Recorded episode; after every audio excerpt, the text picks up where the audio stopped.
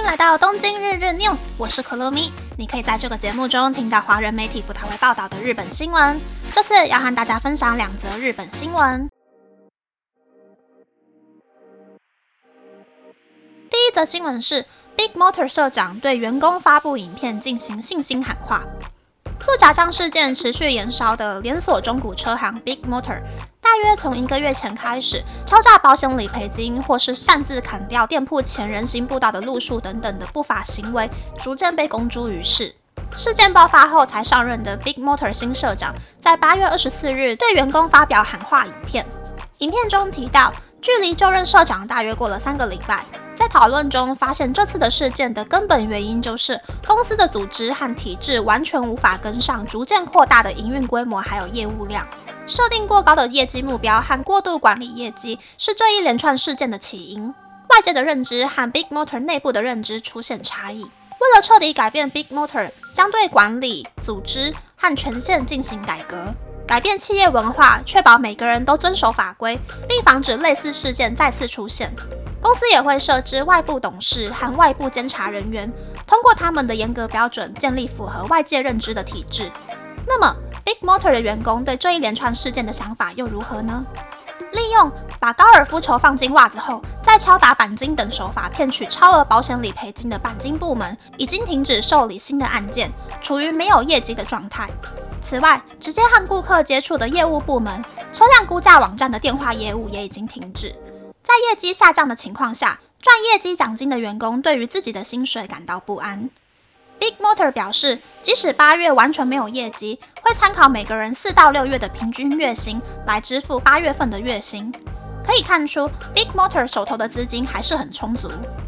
有员工就对媒体表示，对于在店铺工作的人来说，自己对每个完成交车的顾客都负起责任，好好的工作了，所以并不希望公司会因为这一连串的事件而毁灭。大部分的员工没有涉及做假账或是砍路数等不法行为，依旧有很多和顾客保持良好关系的员工。希望这些员工可以按照以往的方式继续工作下去。第二则新闻是在日本结婚平均要花多少钱？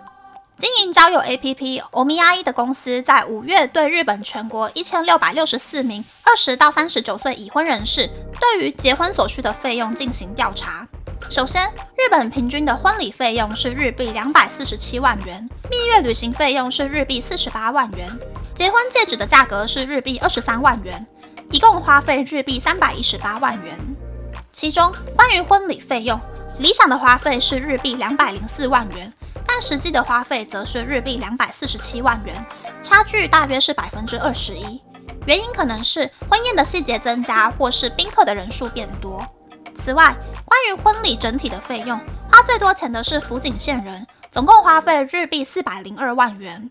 第二名是福岛县人，总共花费日币三百九十五万元。第三名是三重县人，总共花费日币三百八十九万元。而花费最便宜的是北海道人，总共花费日币一百五十九万元。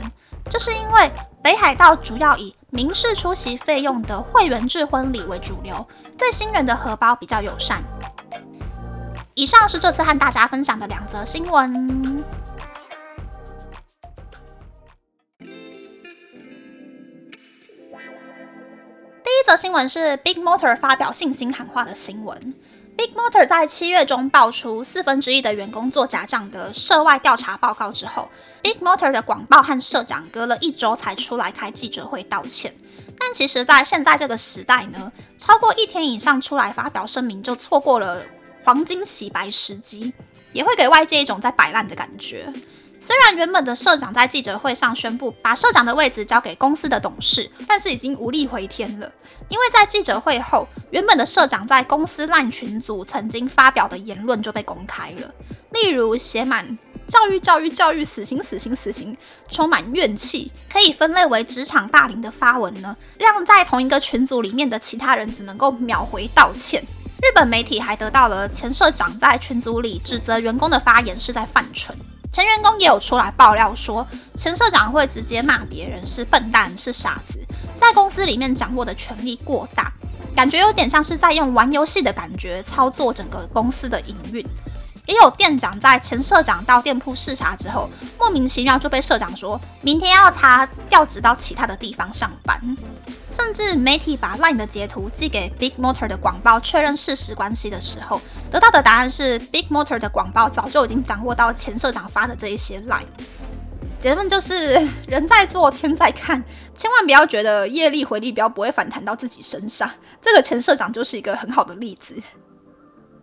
第二则新闻是日本结婚花多少钱的新闻。我以为物价高的大都市费用会比较多，没有想到乡下人的花费比较高。可能是因为都市的人男女双方都有在工作，schedule 都排得很满，也会比较心疼自己赚的钱，觉得戒指买买，简单的拍个照，再找时间出国玩，把钱花在小两口身上会比较实际。但是乡下地区的人对于结婚的步骤比较讲究，结婚典礼跟参会要分开来办，然后还要邀请一头拉苦的亲友，所以钱就会越花越多吧。我自己是觉得结婚只要有戒指跟登记就够了。顶多就是订一个好一点的餐厅，双方的家长或是兄弟姐妹简单吃一顿饭就可以了。可能是因为我是内向型人格，不喜欢大肆放闪吧。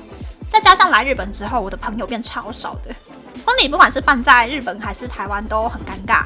就算登记了，也还要日本、台湾两头跑才可以完成所有的手续，钱就省下来花在自己身上就好了。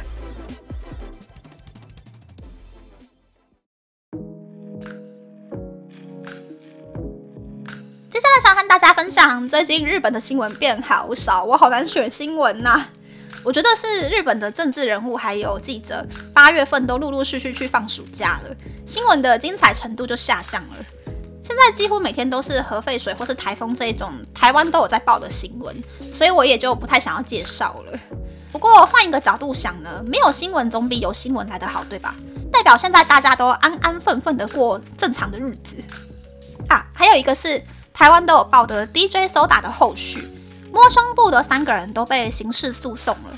揉胸的慈城县二十一岁女性上班族，她说看到 DJ Soda 本人之后，她整个人太嗨，所以就搓揉了他的胸部，而且还亲了 DJ Soda 的肩膀。我觉得这一段话超级呃，不管这个女性上班族是不是同性恋，可是她这个很自私的行为，就有可能会让日本的女同性恋被异样的眼光对待。不要用嗨。来包装自己的违法行为，OK？那么，那么这次的分享就到这边，不知道大家喜不喜欢这样的节目呢？欢迎大家留言和我分享你的想法。喜欢这个节目的朋友，可以在 Apple、Spotify、Google、三二、KKBox、My Music、First Story、Mr. Box 等 Podcast 平台和 YouTube 订阅《东京日日 News》，多多按赞、评分或是填写资讯栏的节目优化问卷，帮助这个节目变得更好。还可以在 Instagram 或 Search 追踪《东京日日 News》JJ Tokyo 的账号哦。拜拜。